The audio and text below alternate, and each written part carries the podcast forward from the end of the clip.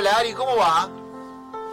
Eh, muy bien, muy bien. Ahora eh, voy detrás de lo que Javi va a contar dentro de un rato. Javi, eh, Javi y unos poquitos compañeros eh, y compañeras más eh, cuentan con una cantidad de pormenores eh, respetuosos y no chismosos, pero profundos eh, y no simplificadores, lo que pasa con con el escenario político continental del fútbol que no me pierdo una sola de sus afirmaciones. Y eso que me pasó la vida desperdiciando mis oídos, escuchándole cosas que no me interesan, Javi, en ámbitos más privados. Pero cuando trabaja de periodista la rompe, tipo. Así que eh, esperaré eso con, con, con, alguna ansiedad inclusive, ¿no? Porque eh, define mucho, eh, y eso explica muchas más cuestiones que, que dónde se juega la Copa América. Eh, yo, yo, estoy más modesto hoy que las ambiciones de Lanza, les pido disculpas, pero no, no se puede estar a la altura de semejante eh, periodista de cuestiones diplomáticas y más que eso. Porque yo siguiendo lo que ustedes charlaron hace un rato, había estado haciendo meditaciones sobre el arco, o sobre eh, la experiencia en Pérez, o sobre eh, esta cosa que tiene el fútbol que intuimos que nos pone en contradicción que haya partidos y por, después aparecen los partidos y en todo lo que creíamos que estaba escrito avisa que, hay páginas eh, por escribir que son superiores a las que ya estaban compuestas, porque lo de ayer fue eso. Y entonces me puse a pensar eh, para este encuentro de los jueves, eh, ¿qué relación tiene la literatura con los arqueros? Porque es un, es un espacio específico de narración, así como los arqueros y las arqueras son, eh, según su autodefinición, esos amigos de esas amigas con alguna peculiaridad con la que nosotros nos cruzamos periódicamente, la literatura los aborda casi separadamente.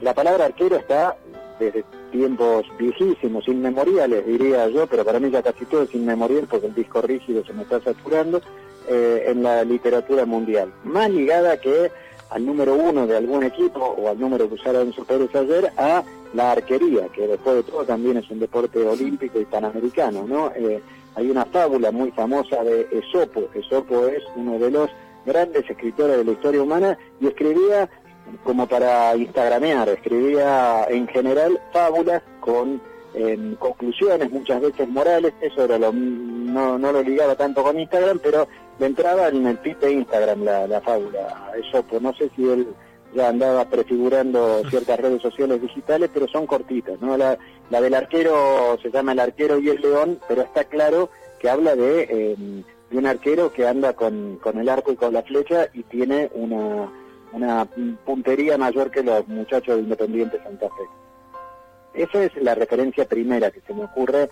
eh, y, y me parece que es una invitación a pensar en torno del arco. Hay mucho, mucha, mucha literatura eh, de, de eh, enormes nombres de la literatura universal en torno de la arquería, pero para nosotros los arqueros son los que eh, ahí andan dando vueltas y, y, hacen experiencias parecidas, aunque eh, no tan originales, a la que Enzo Pérez le mostró el mundo ayer. Mm, se me ocurre primero, digo, la primera asociación que se nos viene a todos es un libro que se llama El Día del Arquero, que es una maravillosa eh, reflexión sobre cuestiones del fútbol que escribió eh, Juan Sasturay, ¿no? el director de la Biblioteca Nacional. Pero eso nos suena como muy evidente, digamos, porque ayer fue el día del arquero. O eh, algunos de nosotros hemos jugado picados de fútbol con eh, un periodista y, y, narrador que se llama Cristian Garófalo. Eh, ¿Alguno de ustedes jugó con el gato Garófalo algún picado? Sí, claro, sí, claro. Arquerazo.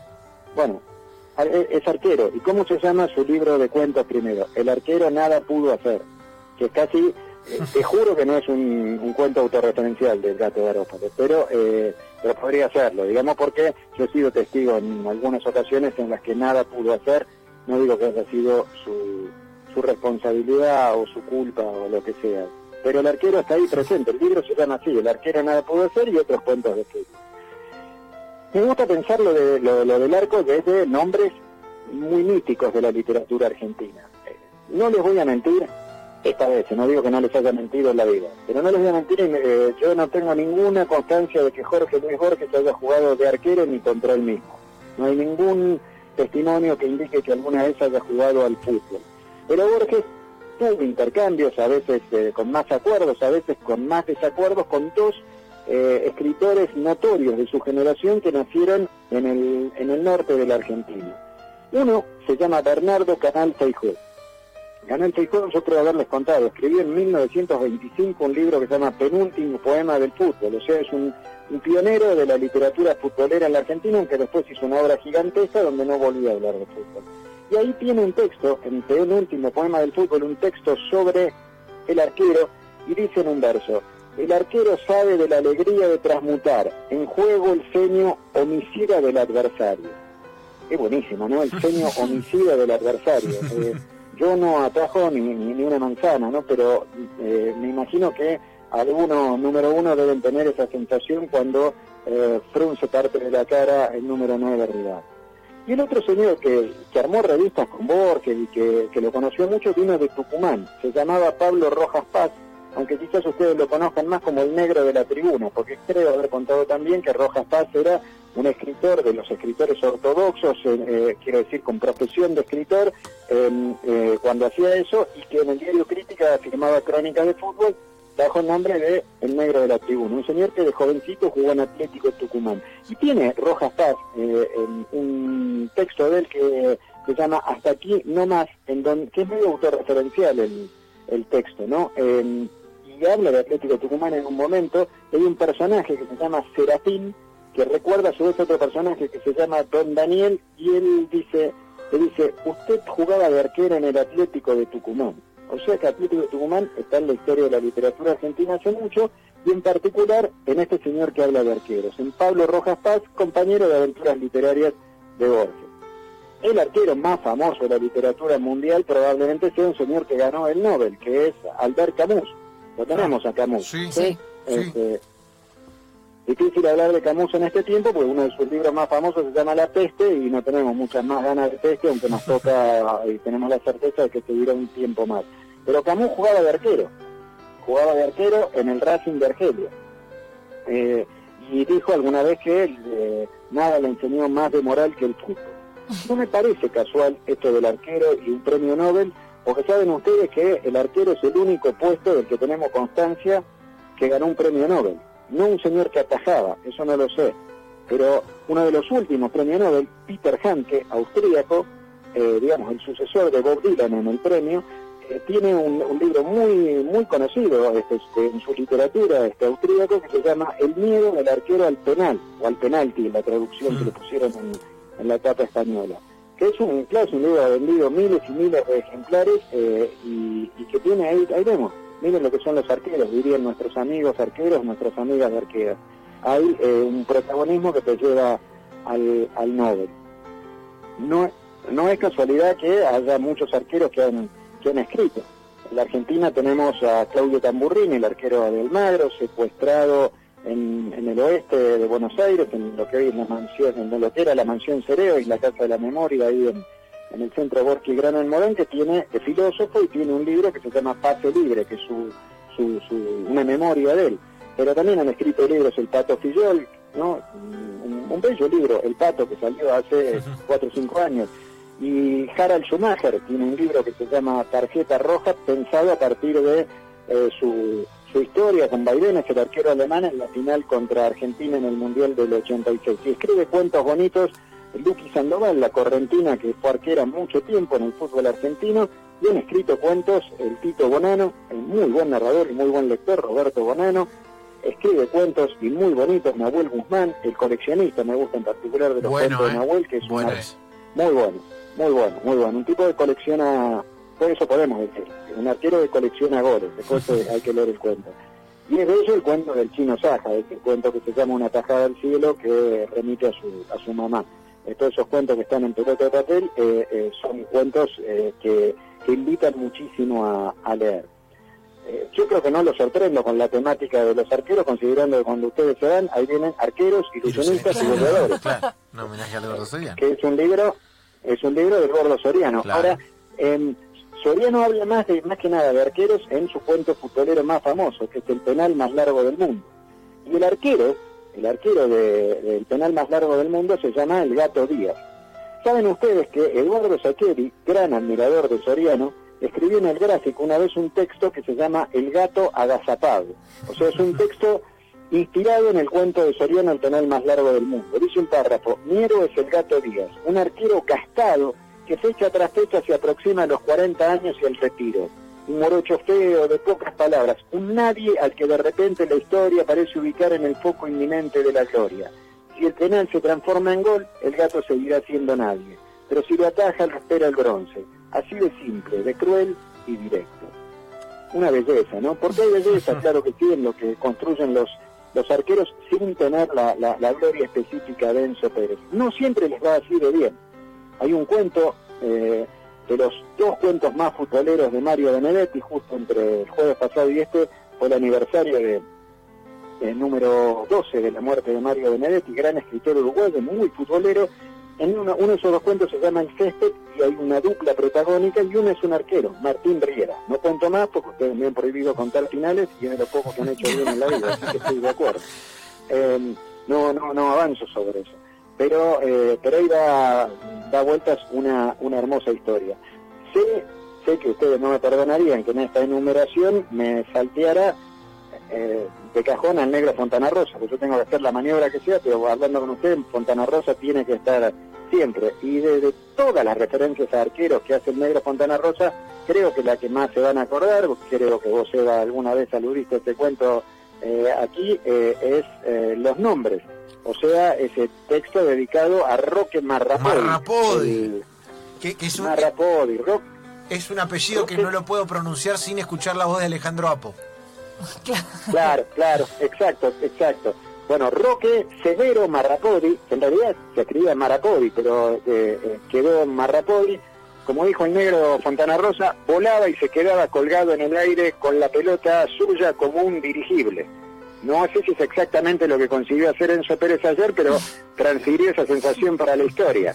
Eh, pero el negro ahí reflexiona sobre la fuerza de las palabras. Es casi un tratado de semiótica, que el negro no hubiera llamado ni de casualidad así se llaman los nombres porque eh, Fontana Rosa piensa sobre la, potencia de los nombres. Sí, hay un párrafo ahí donde dice, em, eh, habla de, de, los relatores y dice en un momento, tienen que llenar la boca, atragantarla, que se los pueda masticar, escupir, como pueda ser, digamos Marrapodi, viejo Marrapodi, voló Marrapodi y echó al córner, Marrapodi llena la garganta, sube, se puede arrastrar, no queda encía, muela, paladar sin marrapodi para deletrear casi con asco, con afonía. Y sigue contando a ese muy buen arquero, entre paréntesis, digo que fue Marrapodi, Roque Marrapodi. Em, con lo cual, eh, ahí tenemos una referencia gloriosa a los arqueros.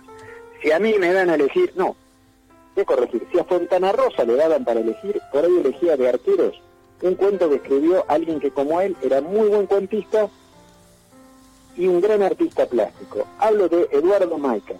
Eduardo Maicas, o cuando firmaba sus chistes, Maicas nada más, hincha de Independiente, el hombre más bueno del mundo, como alguien dijo alguna vez de Maicas, un, gran conocedor del mundo urbano, y Maicas tiene un cuento extraordinario sobre arqueros que se llama Tenemos un arquero que es una maravilla. Es una frase eh, que nosotros decimos en el cantito popular porque ataja los penales sentado en una silla. Bueno, Maicas un señor que se reía de todo o de casi todo y que le dio dignidad a, la historia de la humanidad y de la palabra y del dibujo, Maicas cuando era pibito fue atravesado por la epidemia de polio en Buenos Aires. Eso alteró sus, posibilidades motrices y eh, caminaba con, la ayuda de un, con, un bastón como soporte. Entonces cuenta, es casi una, eh, una muy graciosa eh, recorrida por su vida de arquero, escrita como los dioses como Maicas. Entonces se llama el cuento Tenemos un arquero que es una maravilla. Eh, y yo digo que con eso tendríamos casi suficiente literatura de arquero, de arquero dando vueltas, porque si no tendríamos que empezar a hablar de los arqueros que se equivocan, como en el cuento de Jorge Valdano, en el que el protagonista, Juan Felpa, hace algo que no está, no termina brillando y el título del cuento de Jorge es creo, vieja, que tu hijo la acabó. Pero es un cuento de arqueros, aunque Valdano jugaba en la mitad de la cancha y no como Sacheri, que en el barrio de origen jugaba al arco. Eh, yo creo que hay mucho y hay mucho más para pensar sobre los arqueros, pero también como, como, como lógica que hemos llevado adelante en este programa, casi nunca nos falta cuando hay un texto específico, de un tema específico, una referencia de Eduardo Galeano. Y Galeano en el fútbol a y sombra tiene un texto célebre que es El arquero y nos vamos a, ponerle el número uno en la espalda a todos y al más número uno, aunque no, se, no use el uno de estas horas que Tenso Pérez con ese texto de Galeano. También lo llaman portero, guardameta, golero, cancerbero o guardaballas, pero bien podría ser llamado mártir, paganini, penitente o payaso de las bofetadas. Dicen que donde él pisa nunca más crece el césped. Es un solo. Está condenado a mirar el partido de lejos. Sin moverse de la meta, aguarda a solas entre los tres palos su fusilamiento. Antes vestía de negro, como el árbitro. Ahora el árbitro ya no está disfrazado de cuervo y el arquero consuela su soledad con fantasías de colores. Él no hace goles. Está allí para impedir que se hagan. El gol, fiesta del fútbol, el goleador hace alegrías y el guardameta, el aguafiesta, las deshace. Lleva a la espalda el número uno. Primero en cobrar, primero en pagar. El portero siempre tiene la culpa y si no la tiene, paga lo mismo. Cuando un jugador, cualquiera, comete un penal, el castigado es él. Allí lo dejan, abandonado ante su verdugo en la inmensidad de la valla vacía. Eduardo Galeano, el arquero, toda esta columna dedicada a Enzo Pérez y a los mucho menos junados que Enzo Pérez, a los que alguna vez, por torpes, por generosos, por voluntariosas o por buenos nomás, nos mandaron al arco, nos comimos una cantidad de goles, pero no fuimos contentos de haber jugado. No descuelga los centros, pero eh, a veces los tira y con esas manos no saca pelotas, pero escribe de maravillas. Es nuestro amigo, el querido Ariel Gerard, y te esperamos la semana que viene para brindar, por última vez aquí, pero por muchas más en otros lugares. Estaremos sacando desde el arco para jugar el partido de la vida.